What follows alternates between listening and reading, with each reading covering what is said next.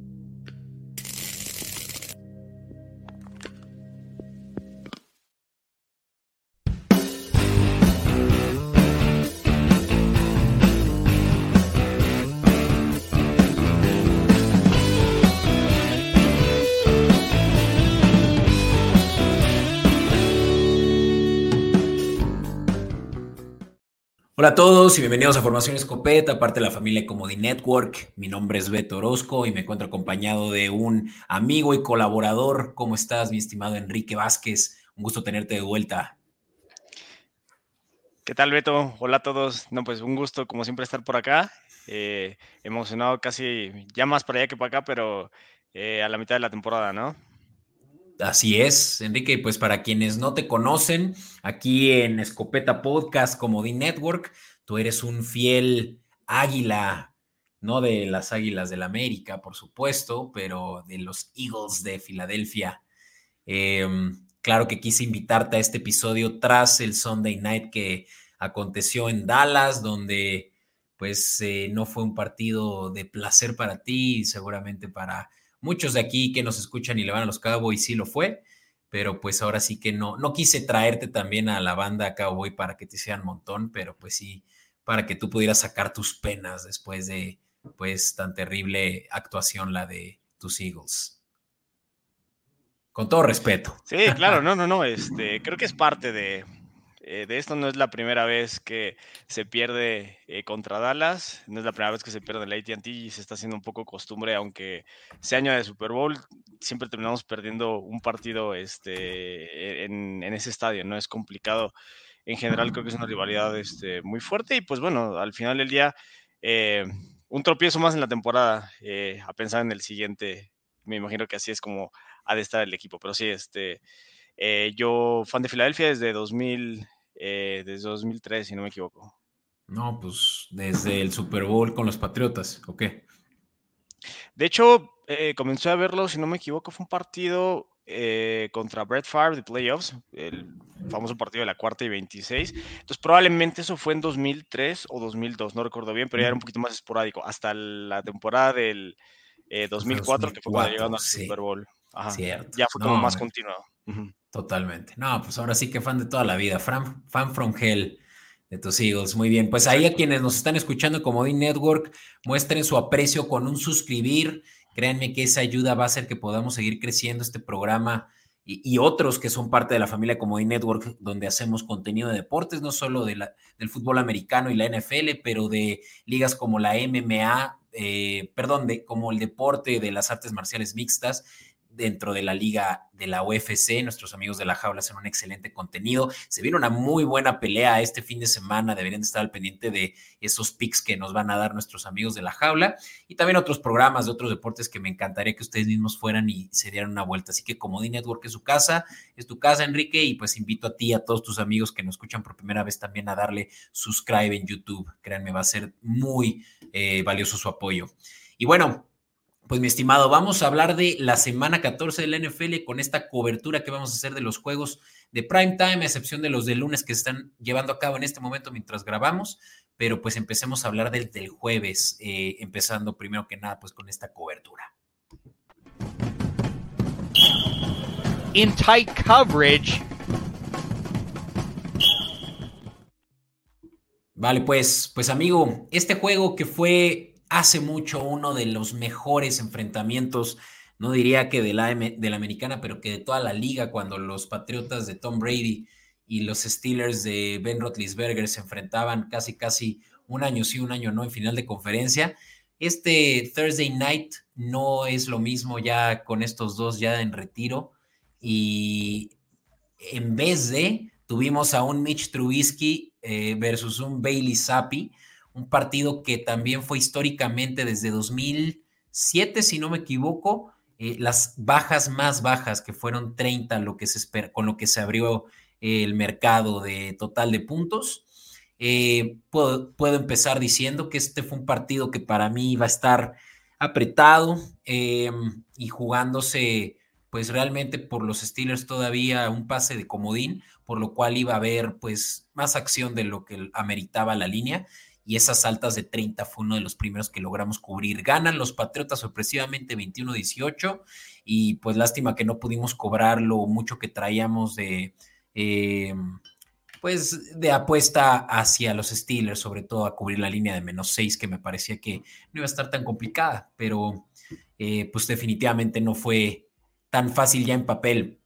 Veo que nuestro amigo eh, está por ahí teniendo unos problemas técnicos, ya muy en breve vamos a tener de vuelta Enrique, pero pues otro de los, de los acontecimientos que sí pudimos nosotros cobrar fue que Bailey Zappi sí logró superar esa línea de 156 yardas por aire. Eh, me parecía que también para lo que es un Bailey Zappi que cuando empieza el juego sí, sí es consistente en los pases completos y teniendo pues también ya ahora sí el, equipo em, bajo su merced, pues fue capaz de mover el balón. Kike, ya te veo de vuelta.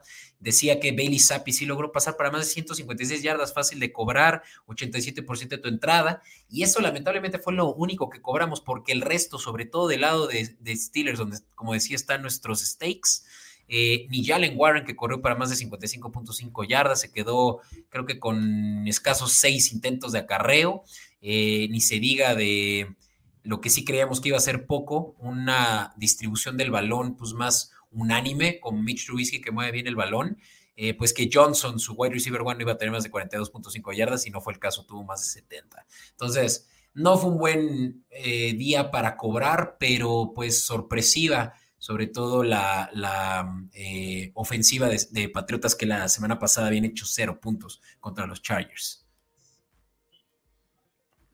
Sí, le cambia la cara a Billy Zappi que de repente eh, da esa sensación que puede llegar a ser el titular y que pone pues en aprietos eh, toda la situación de los eh, Patriots y todo lo que rodea esta conversación sobre si Mac Jones es quarterback franquicia o no. Me parece que eso ya es un debate que está muriendo, pero, pero bueno, al final termina, termina metiendo a los Steelers en un territorio complicado para, para, llegar a playoffs. Parece que estaba reviviendo la ofensiva de los Steelers con la salida de Matt Canada, pero pues posterior a el partido que tuvieron, eh, o más bien desde el partido que tuvieron contra los Cardinals, ahora con la segunda derrota consecutiva, parece que vuelven a lo mismo, ¿no? Y parece que ser que tienen eh, armas de calibre como George Pickens, eh, ya comentaste prácticamente su elenco de corredores, pero parece ser que no logran echar a andar la ofensiva, ¿no?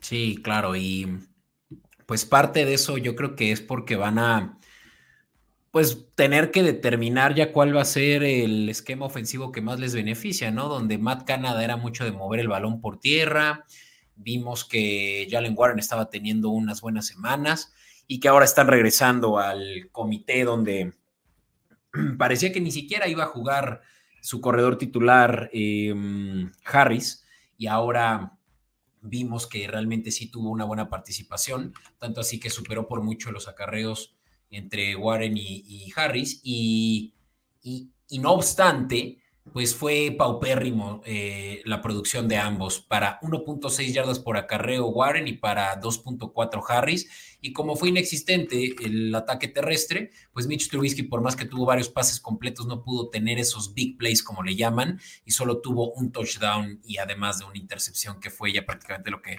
cementó su, su derrota. Eh, y los Patriotas 3-10 realmente es que se pusieron el pie solos porque ya tenían el camino seguro poder seleccionar o a Drake May o a Caleb Williams incluso. Si por ahí los Bears tienen una mejor opción en, Justin Fields, que ahorita hablaremos de ellos, pero pues ganan uno y se ponen otra vez en la pelea por eh, esa primera eh, selección de draft probablemente con Giants. Sí, no, y desafortunadamente para los fans de los Patriots en ese sentido, pues tienen un coach tradicionalmente ganador y me parece que no está dentro de su filosofía tanquear. Por otro lado, creo que va a ser una, ya hablaremos en su momento, pero va a ser una camada de quarterbacks bastante nutrida eh, el, próximo draft. Tal vez vieron a Jalen Daniels o a Michael Penix, que Penix va a estar en las semifinales del colegial. Eh, no lo sé, a lo mejor dijeron, ¿sabes qué? Este, voy a seguir ganando y alguno de esos va a caer. Nick, Sanders, uno va a caer en casa en Boston y probablemente ya con Bill Belichick eh, habiendo sido ya historia.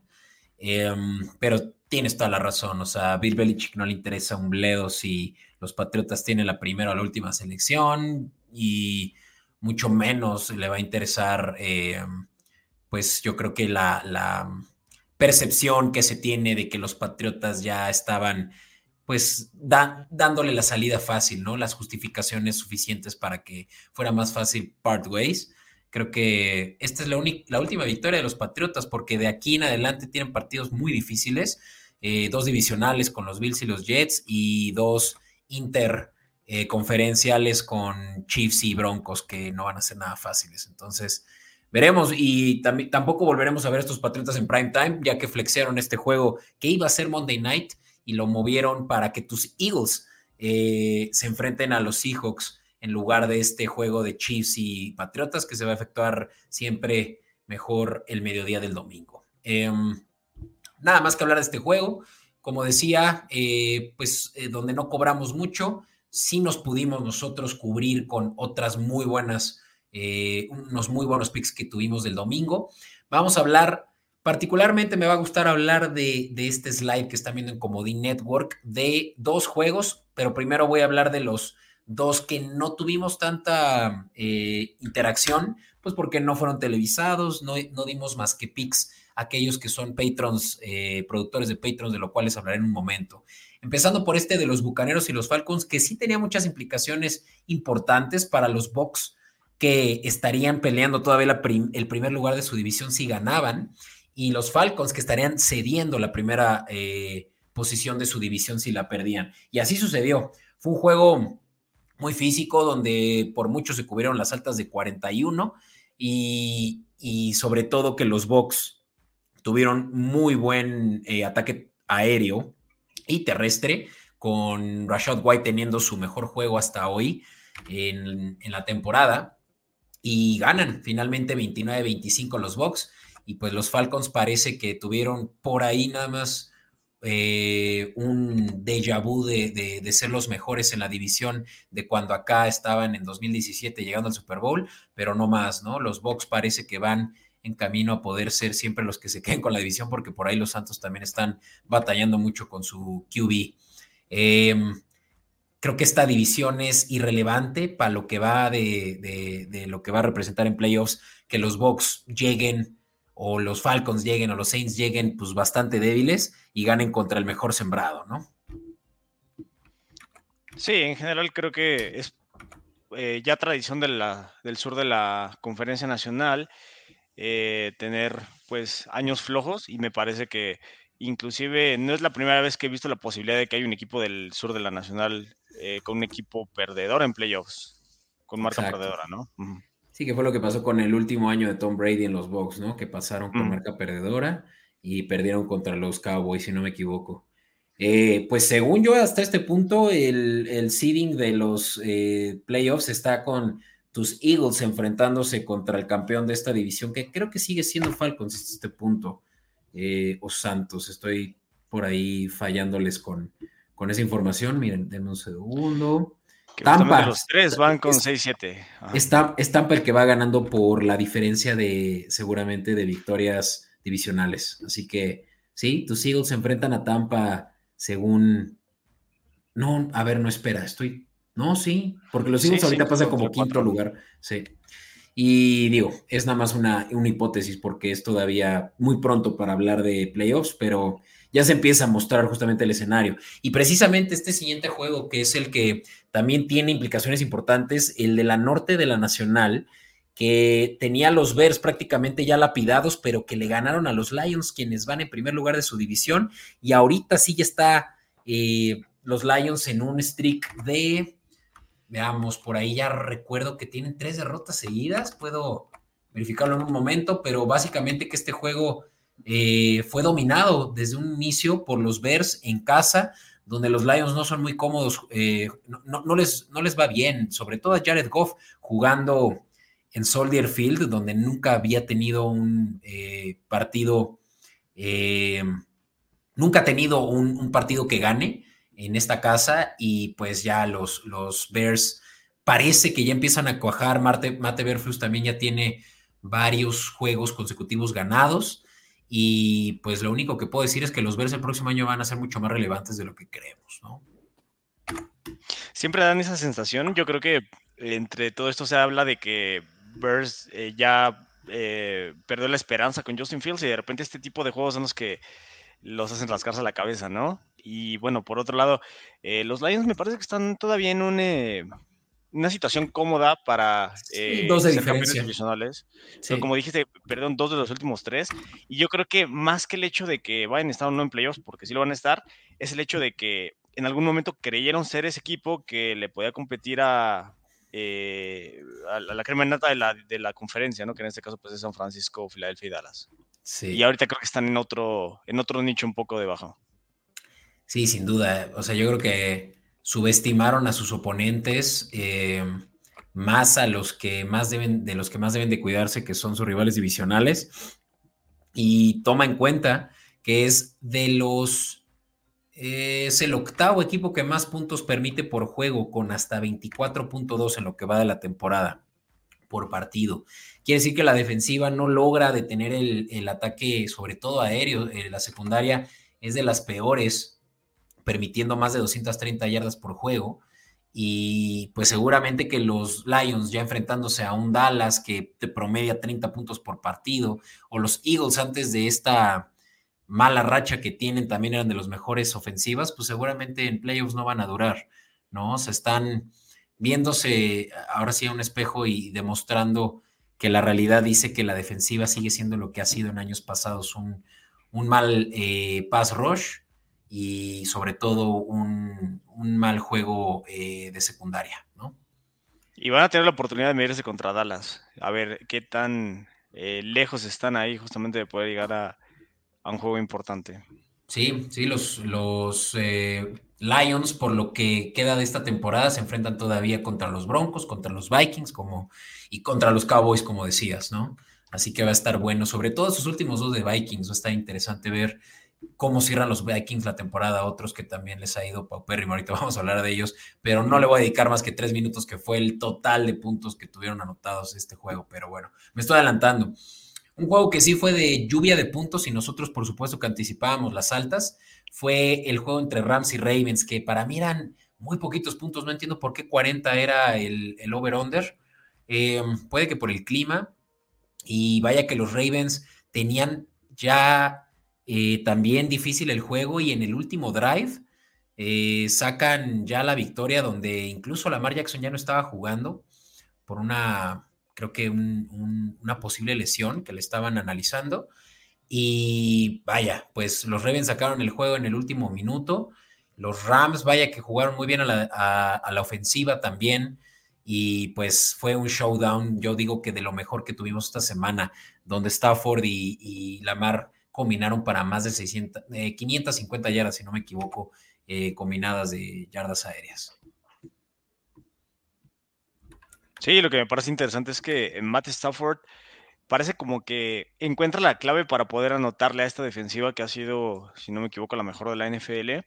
Realmente han apabullado a los eh, rivales que pisan este, su estadio. Entonces van a ser muy difíciles de vencer en casa, pero los Rams justamente lograron hacer de todo con Cooper Cup y con eh, ¿no? Eh, entonces, eh, sí, como comentas, partido de altas y justamente solamente eh, yo también la línea inicial la vi muy baja, probablemente por el hecho de que estaban eh, jugando, pues, este, siendo un clima lluvioso y pues al final es la mejor defensiva de la NFL, ¿no?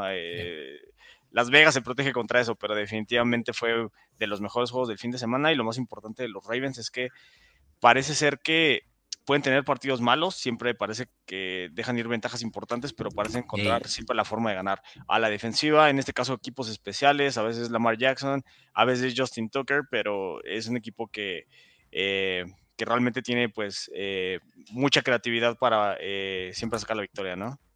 Sí, sin duda. O sea, creo que nada más es un equipo que necesitaba terminar de cerrar bien los juegos, donde sus únicas tres derrotas habían sido precisamente una, les habían volteado el juego en el último cuarto, donde contra los Browns, contra los Steelers y contra los Colts les eh, sacaron el juego en el último cuarto. Em, quiero corregir porque justamente yo vi la, repetición de este juego, pero no puse mucha atención claramente porque estoy viendo ahorita que el juego se fue a tiempo extra y no fue, no fue la ofensiva de Ravens la que anotó el touchdown ganador, pero eh, un regreso de patada. Y, fue precisamente los equipos especiales los que sacaron el juego de este de los Ravens, así que bueno, agradezco la comprensión de, esa, de, esa, de ese error. Yo estaba asumiendo que Lamar Jackson no había eh, anotado porque no lo vi anotar, pero estaba bien, estaba sano y simplemente estaba viendo a sus equipos especiales actuar. Eh, este juego también nos trajo una victoria en cuanto a eh, un player prop que ya lo mencioné hace rato, pero esto es exclusivo para nuestros productores de Patreon, de lo cual hablaré en un momento, donde yo anticipaba que Matthew Stafford iba a completar más de 18.5 pases. A ver, yo no sé a quién se le fue ahí eh, este que fue seguramente un error de dedo, porque lo que ha hecho Matthew Stafford en lo que va de la temporada, les quiero dar el dato preciso, es que promedia, aquí lo tenemos, miren, completos, 256 pases completos en 12 juegos. No quiero que me vaya a fallar la mate, así que entre 12 son 21 pases completos. Y eso ya es en promedio y sobre todo considerando que esta, eh, este inicio de temporada también por ahí tuvo unas semanas en las que estuvo medio dolido. Eh, entonces, que, te, esté ofreciendo Las Vegas casi el, el, 78% ah, de tu entrada, porque tenga completos tres menos de su promedio, pues es un regalo, ¿no? Entonces, fue meterse tantito a la data y fue regalarles a nuestros productores de Patreon lo que iba a ser una, una apuesta segura, dado que Matthew Stafford en este juego completó, aquí está, para 23 pases. Entonces incluso superó su promedio. Ahí lo tienen para quienes todavía se la están dudando con el Patreon. Ya en un momento más les platicaré de ello. Pero pues vaya que esta fue una apuesta fácil de cobrar, tanto así que yo la metí, la, la cobré con un parlay. Muy buena. Eh, vamos a hablar de un último juego de este slide. Y es otro juego que empezó bien, pero se separó rápido la ofensiva de, parece que es el, eh, ¿cómo se llama? Em, el hermano perdido, el hermano gemelo de, Joe Burrow, porque parece de verdad, si no fuera porque trae un 6 en lugar de un 9, parece que está jugando como si fuera Joe Burrow. En el pocket se ve súper cómodo, está jugando eh, muy preciso y estoy hablando del mismísimo Jake Browning, trajo a los Bengals a anotar 34 puntos y superó las 300 yardas dos semanas consecutivas. Eh, parece que los Bengals están todavía en la pelea por, por pasar a playoffs y le sacan este juego además a los Colts que todavía siguen en la pelea, pero pues ya se les empataron 7 a 6 y en ese head to head pues ya los Bengals están favoritos. Sí, de verdad ha tomado las riendas de la ofensiva muy rápidamente. Tuvo un eh, primer mal partido y a partir de ahí eh, victorias de calidad. Eh, sabe aprovechar todas las armas que tiene y realmente se está haciendo un nombre. No nos sorprendería si Jake Browning eh, llega a ser titular en algún otro equipo de la NFL cuando acabe la temporada. Va a ser este, definitivamente un objetivo de trade, ¿no? Sin duda. Y pues yo diría que este fue el juego que no hubiéramos querido, pero que aceptamos por lo que es, que es que son dos de los mejores corebacks sustitutos hoy en día de la liga, porque también muchísimo mérito se le tiene que dar a Garner Minshew, quien ha traído ya a los Colts a una marca ganadora tras la lesión de Anthony Richardson, con también un promedio de yardas por juego de más de arriba del promedio, ¿no? Entonces, vaya que los Colts están en la pelea por mucho gracias al esquema ofensivo que también trae eh, su nuevo head coach eh, y que, viene justamente del árbol de, de em, Stefans, no, no es Stefanski, perdón, tu head coach eh, de los Eagles. Em, ahí se me fue. Doug Pearson. Um. No, el actual, este, bueno, X, ahorita lo, lo, tengo borrado, pero no pasa nada, estamos a, sí a un, a, un, a un, momento también de hablar de los Eagles. Em, Siriani, yo decía ese. Nick Siriani, ah, el actual, perdón. el actual, sí, sorry. Ah, no, no, no, Estefan, eh, sí, no, Estefan que es el de Broncos, pero no, justamente estaba diciendo que Steichen, que quien fue el, el coordinador ofensivo, ¿no? quien actualmente es El, el, head coach de los Colts, pues vaya que tiene a los Colts en, en, un, en un buen sitio, sobre todo para lo que se viene en el futuro y pues ya con Anthony Richardson la siguiente temporada seguramente vamos a ver más de estos Colts todavía siendo disruptivos ahorita en la AFC, estando ahorita todavía dentro de playoffs. Eh, ahora sí, amigo, yo estuve hablando mucho de que patrons, de que productores. Quiero tomarme un segundito para que podamos, ahora sí, darle la información a toda nuestra audiencia, sobre todo quienes escuchan por primera vez. Eh, amigos, para quienes nunca lo han escuchado, quiero que sepan que Formación Escopeta eh, está siendo fondeado en parte gracias a gente como ustedes que les, que les gusta el programa, que ya le dieron suscribir a Comodi Network y que aún así todavía quieren más, con lo cual poder pues, sacar mayor provecho del contenido que ofrecemos.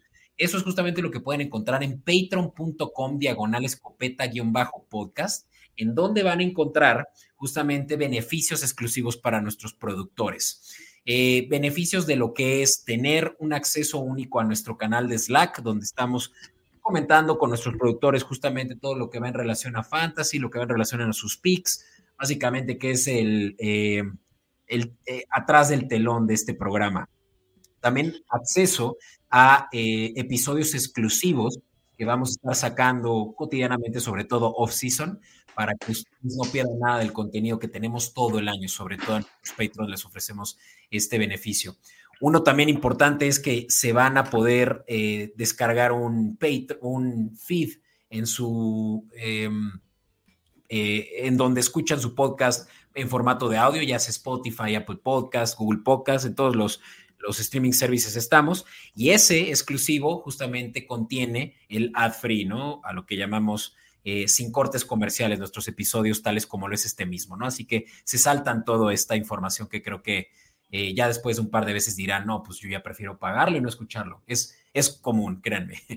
Y eh, entre muchos otros beneficios, justamente el kit de Player Props, ¿no? Les estoy diciendo, no, que si Matthew Stafford, que si Mitch Trubisky pasa para más de tantas yardas, pues justamente nosotros estamos analizando todas las oportunidades, además de lo que es el spread, el money line, eh, en cuanto a los players props que los hacemos exclusivos para nuestros patrons, más de 30 picks para que ustedes cobren, pues ya sin la necesidad de que tengan que preocuparse por esa mensualidad que es a partir de 69 pesos, se pague solito con los player props esta, este beneficio de patrons. Acérquense por favor a patreon.com diagonal escopeta-podcast, eso es p a t r e o n.com diagonal escopeta-podcast. Y ahí van a poder encontrar toda esta información de la que les platico. Créanme que eh, sería, híjole, más que, que, lo que podría pedirles que por lo menos lo intentaran por siete días gratis. De hecho, lo tenemos disponible para ustedes. Y ya de ahí en adelante, pues justamente desde 69 pesos al mes. Ya sí, porque entiendo que puede ser mucho pedir, lo menos que les eh, puedo eh, pedir, ustedes que nos escuchan por primera vez, amigos de, Enrique, es que nos den suscribir en Comodín Network, nos, nos encuentran tal cual así en YouTube, Twitch, Facebook, nuestras redes sociales comodín.network. Créanme que ya eso de por sí va a ser más que suficiente y se los agradeceré en el alma. Ahora sí, amigo, me gustaría que pudiéramos continuar hablando de los juegos del domingo de la... Ah, no, todavía del mediodía. Y estos, eh, eh, la verdad es que muchos los voy a querer simplificar y platicar lo mínimo posible, porque sinceramente es que así como tú bien eh, podrás comentar, pues fueron juegos aburridísimos, a excepción de este primero, que sí fue el que sintonizamos en Fox, y fue que los jaguares se enfrentaron a los Browns en Cleveland, y además los jaguares de visita, con, con todo y que venían de una pues, buena racha todavía de, recuperarse de esa eh, derrota contra San Francisco y ya venían recuperando confianza. Eh, la bronca estaba en el estatus eh, indeciso de si jugaba o no Trevor Lawrence, cosa que al final sí sucedió. Se presentó al campo de entrenamiento desde el jueves y de ahí en adelante pues nos dimos cuenta que estamos viendo a un durazo jugar el, deporte porque creo que nadie se había preparado tan rápido de haber jugado el lunes por la noche, no, el domingo por la noche se hubiera lesionado un esguince eh, o high ankle spray como le llaman, y aún así jugar al día siguiente también como se vio. Eh, los jaguares, sin embargo, del lado defensivo, pues no pudieron detener el ataque de Joe Flaco, que parece que está en su segundo aire de carrera, eh, y vaya que los Browns se merecieron esta victoria 31 a 27, siempre por arriba de los, de los jaguares, pues que caen a 8-5 y justamente se empatan estos dos. claro que uno batallando más porque tiene un rival divisional mayor, el de los Browns, pero pues vaya, qué, qué sorpresa la de Joe Flaco que pasó para más de 300 yardas y ya prácticamente empató a eh, Kenny Pickett en la cantidad de touchdowns, simplemente que, a excepción de que, claro, que Kenny Pickett lleva creo que nueve juegos como starter y Flaco nada más dos. Sí, realmente un partido eh, complicado para los Jaguars como visitantes y una situación muy similar a la de los Detroit Lions, ¿no? Un equipo que parece ser que puede llegar eh, a la cima de la conferencia y le hace falta ganar estos partidos. Sé que en este caso pues estaban jugando contra unos Browns que son, eh, que tienen una de las mejores defensivas de la NFL, sin embargo pues eh, la manera de perder no puedes permitirle esa cantidad de yardas a, a, un quarterback que pues justamente está iniciando su temporada y bueno, yo creo que, yo creo que los eh, Jaguars eh, tienen que mejorar mucho, además de eh, lo que está sucediendo en su secundaria, eh, la, la, eficiencia en zona roja. Tengo esa impresión de que les es muy fácil mover el balón, pero terminan muchas series por no, este, por no anotar. Sí, ese, ese pasa a Calvin Ridley que eh, que simplemente fue un error de comunicación. Eh, parece que con eso este, revivían y pequeños detalles. Lo mismo sucedió en otros partidos como San Francisco o Chiefs, donde llegaban constantemente a zona roja y ese, ese, ese punch les está haciendo falta. Sí, le diste clavo. Los Jaguares son de los peores equipos en zona roja esta temporada eh, y también en conversiones de tercera oportunidad, ¿no? O sea, pareciera que, que, tienen de, mejores, de los mejores corredores en la liga en Travis Etienne pero o lo sobreutilizan, cosa que tam también es contraproducente porque entonces la defensiva pues avienta eh, Blitzka que puede con tal de evitar que se mueva el balón por tierra, o son muy predecibles justamente con, con los, las rutas que sus eh, receptores pues hacen, ¿no? Creo que lo mucho que ha logrado hacer eh, Jaguares ofensivamente es por esas jugadas eh, sorpresa donde se desenmarca eh, Evan Engram, que por cierto ya rompió el récord franquicia de más touchdowns en una temporada y justamente el récord lo rompió del mismo del año pasado. Estamos viendo obviamente a una estrella eh, resurgir de su carrera en Evan Engram, pero fuera de eso, sinceramente es que Calvin Ridley es un, eh, pues una montaña rusa, ¿no? De que tiene muy buenos juegos y muy malos juegos.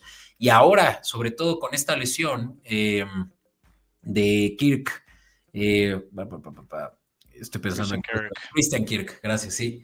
Eh, pues ahora sí que ya se le, se le reduce a unas cuantas más opciones que tiene ahí disponibles Trevor, ¿no? Entonces, vaya que los jaguares tienen sobre todo deficiencias defensivas, pero la ofensiva no puede hacer jugar al catch-up fútbol todas las semanas, ¿no? Y justamente menos contra una de las mejores defensivas de la liga. Entonces, bien por los Browns, que están bien metidos también en la conversación de comodines, eh, por más de que no puedan pasar a Ravens, creo que cómodamente van a poder enfrentarse eh, contra probablemente, te diría que podría ser contra la cuarta o tercera siembra, ¿no? Para cómo van, que parece que van a, entrar a playoffs sí o sí. Eh, obviamente lo decía hace rato, ¿no? De los juegos que no quisiera dedicarle mucho tiempo, están, y de estos tampoco es que cobramos nada porque pues ni siquiera los atendimos por no ser televisados, Sí quería decir por último que el juego de Browns y Jaguars nos dio 3 de 3, donde nos gustaba el money line de Browns, nos gustaban las altas de 32, o sea, 32 puntos, casi se duplicó ese número. Eh, y Jaguares, la línea eh, cerró en 2.5, pero nosotros sí la cobramos por recomendar un teaser que nos llevó hasta 9 y ese sí lo pudimos cobrar por eso.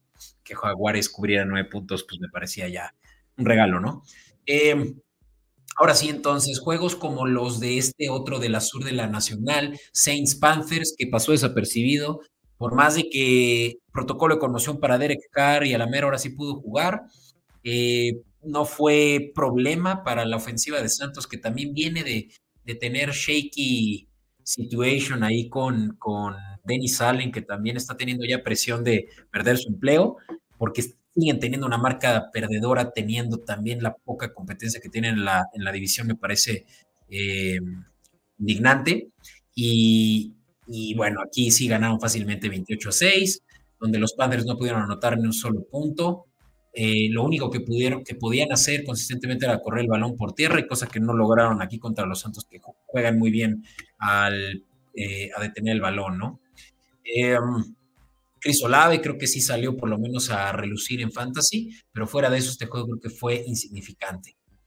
Y, bien, ahora sí que tal vez este juego sí vale la pena por lo menos mencionar la sorpresa del rompequinielas de la semana, porque los Tejanos no anotaron un solo punto y por primera vez se vio eh, pues CJ Stroud batallando mucho por, por, mover el balón, tanto así que hasta perdió eh, a Nico Collins también a la, a la, mitad de este juego y se quedó pues nada más con un Noah Brown, con un eh, Brandon Cooks, que no lograron obviamente tampoco capitalizar para nada de puntos.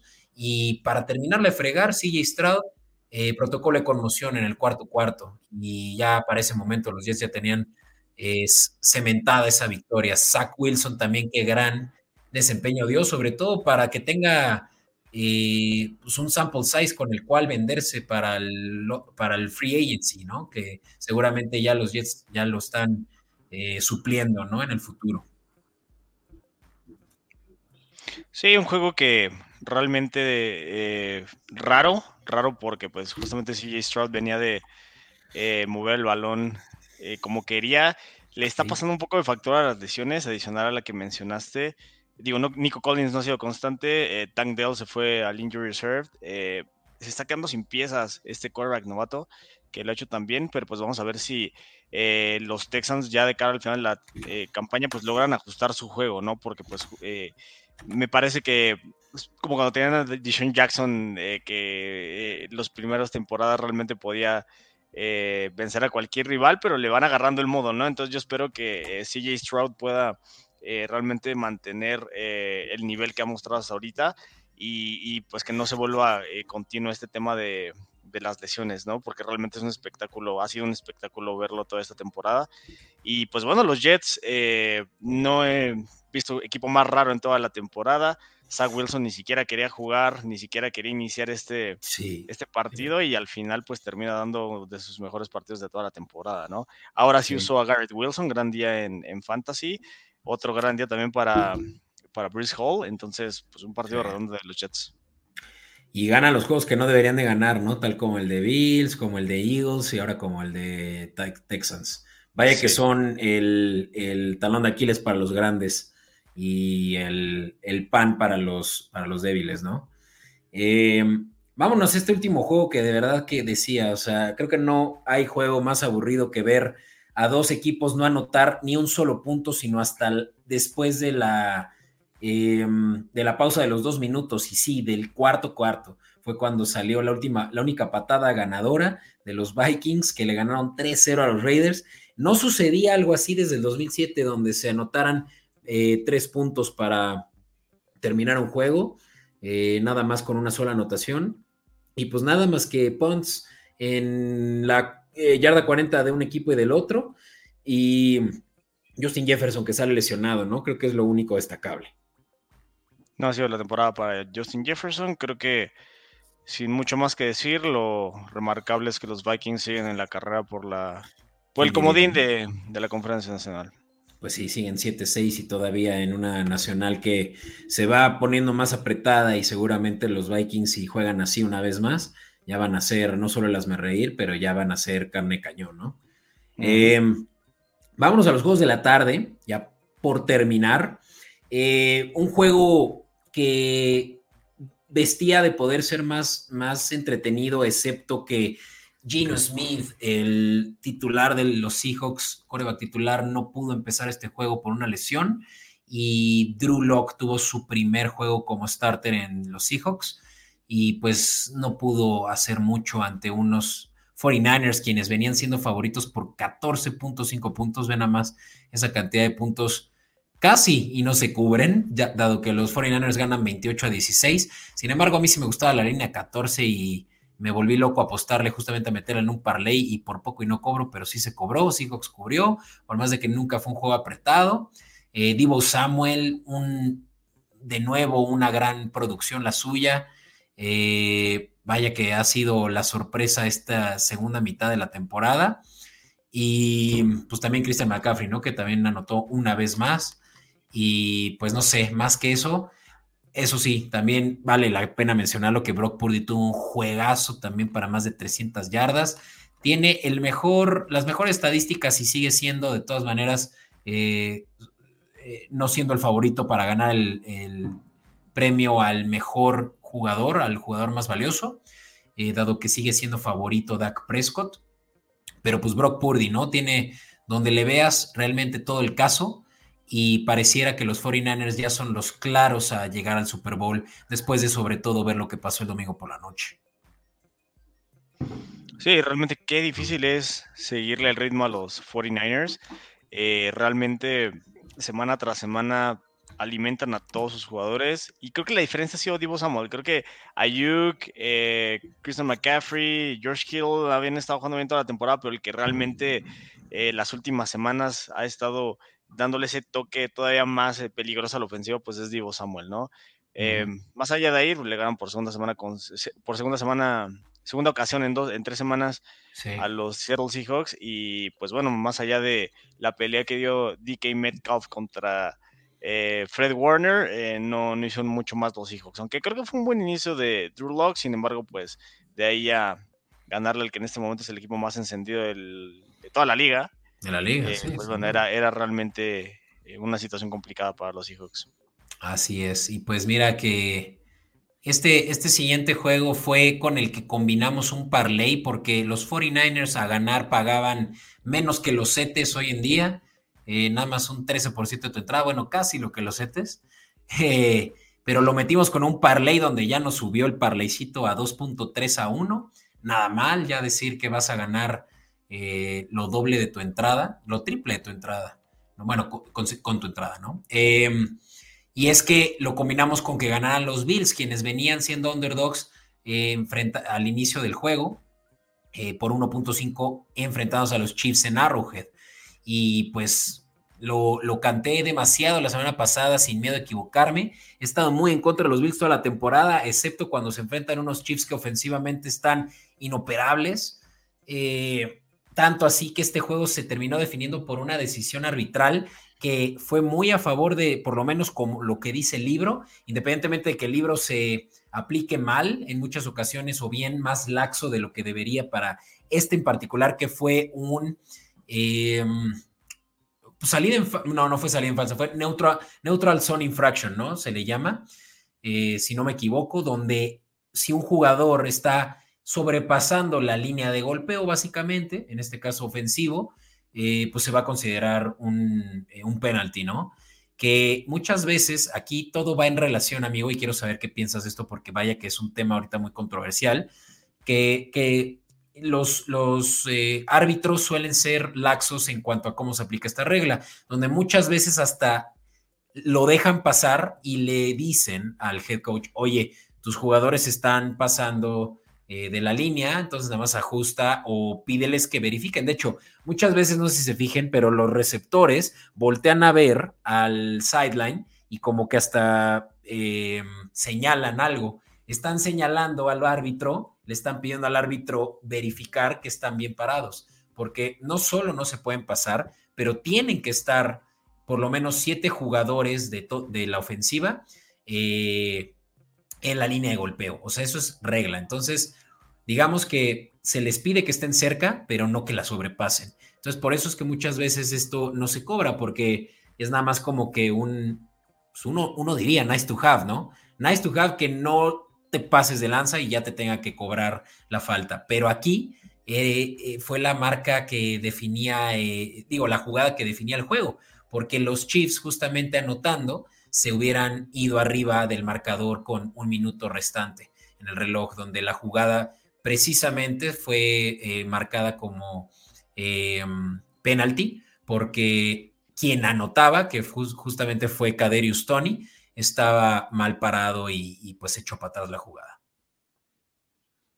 Sí, realmente una pena ver cómo una gran jugada ofensiva de las mejores jugadas que he visto en el año eh, la tienen que retachar, pero realmente pues eh, sí estaba adelantado, es un castigo y yo creo que más que nada eh, Kansas City sacar una frustración de que eh, por segunda semana consecutiva no les hacen una llamada o les hacen una llamada controversial, en ese caso de la semana pasada contra los Packers una interferencia. Al final del día no están jugando eh, como ellos tradicionalmente juegan. están eh, tardando demasiado en echar a andar la ofensiva. Una defensiva que parecía también de las mejores de la NFL últimamente ha estado bastante endeble. Y, pues bueno, al final este fue un gran partido, como cada partido que nos regala esta nueva rivalidad eh, de Patrick Mahomes contra Josh Allen. siempre es un deleite verlos. Qué manera de crecerse Josh Allen en, en, Arrowhead. y pues bueno, este partido con muchísimas implicaciones para, para postemporada. Eh, sabemos que aunque ninguno de los dos equipos venga como que en su pico, sabemos que eh, en, playoffs realmente van a ser eh, el rival que nadie va a querer tener en, su calendario ¿no? de playoffs.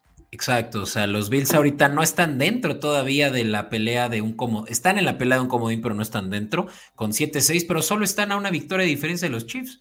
O sea, los Chiefs siguen siendo los número uno de su, de su división, pero porque no está tan eh, competida como la de la este de la americana, donde están los Bills y los Dolphins, sobre todo, peleándolo, ¿no? Entonces, vaya que para los Chiefs esto es un, golpe al, hígado porque nunca han jugado un playoff de visita, eh, a excepción del, Super Bowl, por supuesto. Pero esto pone ya las cosas muy en contra de un... Ah, bueno, nunca en, el, en la era de Patrick Mahomes.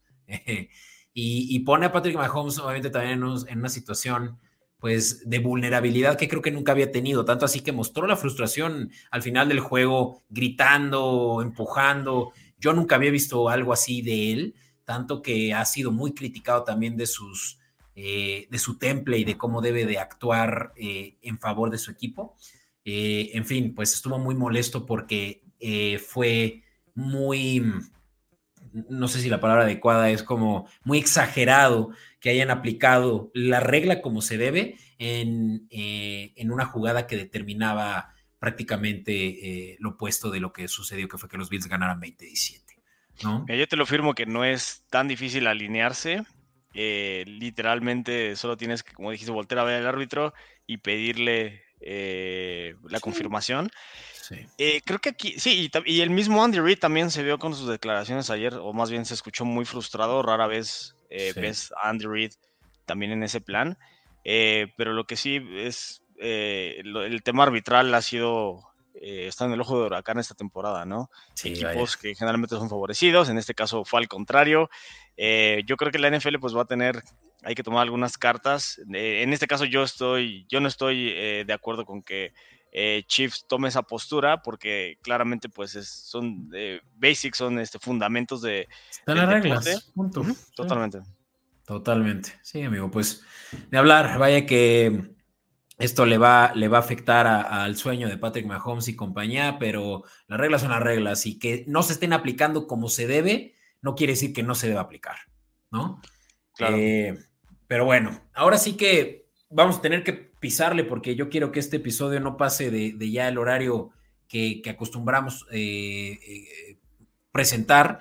Y pues por eso es que este juego último me lo voy a pasar muy rápido. Decir que los Broncos le ganaron a Chargers en, en sí, en SoFi Stadium. Y pues una vez más creo que los Broncos están haciendo su sólido caso para también pasar como comodín, donde la semana pasada sí tuvieron por ahí un vaivén, eh, pero fuera de eso es que los Broncos llevan, si no me equivoco, de los últimos seis juegos, cinco ganados. Eh, claro, contendiente ahora con Russell Wilson ya teniendo ahora sí un buen cocheo. Y ojo, porque los Chargers es todo lo contrario, ¿no? Se está derrumbando la ofensiva ante nuestros ojos, sobre todo con lo último en, en cuanto al estatus de, de, Justin Herbert, que va a estar fuera el resto de la temporada porque tiene el dedo roto dedo, índice, sin embargo, pues dedo de su mano derecha que le va a evitar eh, terminar la temporada, ¿no?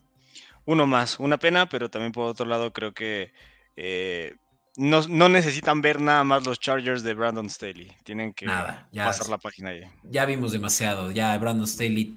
Este fue definitivamente el último clavo de su ataúd.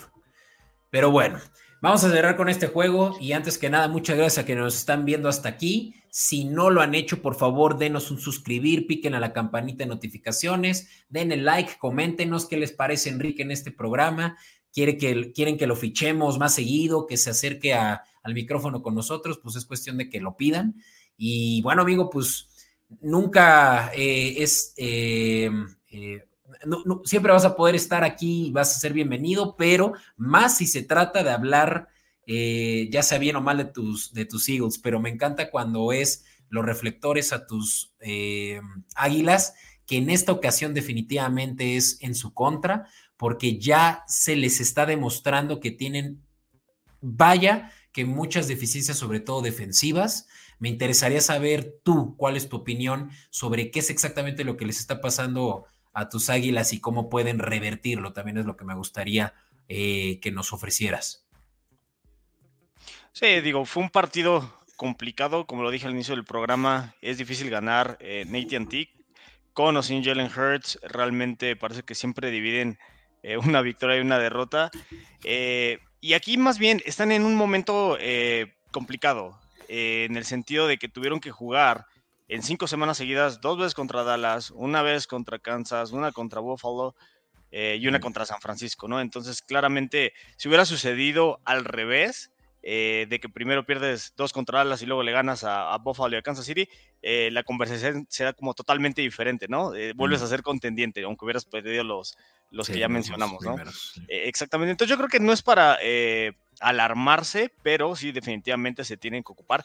Gran felicita una felicitación al equipo de Dallas, realmente por primera vez veo que tiene un equipo no solamente redondo, pero que esta vez sí está liderado y eh, hecho alrededor de Dak Prescott, eh, conectando pases clave. Eh, creo que la, la, la, Philadelphia nunca pudo reaccionar porque realmente Prescott pudo hacer las jugadas importantes que tenía que hacer y pues fue eficiente en la zona roja, ¿no? Creo que la pregunta de cómo puede revertir el equipo de Filadelfia, bueno, la, realidad aquí es de que mm, el calendario de Filadelfia es mucho más fácil en lo que resta de la temporada. Prácticamente solamente van a estar jugando contra los Seahawks como potencial equipo que podría estar en playoffs. El resto van a ser contra equipos de marca perdedora. Dallas tiene que jugar contra Miami y Buffalo. Entonces, la división está eh, todavía en su control. La única cuestión es que, pues, justamente Filadelfia, su preocupación no es si gana o no la división, sino realmente de la forma en la que estoy jugando, puedo vencer a Dallas como visitante o como local y realmente puedo vencer a San Francisco, en calidad de lo que sea. Yo creo que lo que tiene que hacer Filadelfia aquí es empezar a regresar a los fundamentos.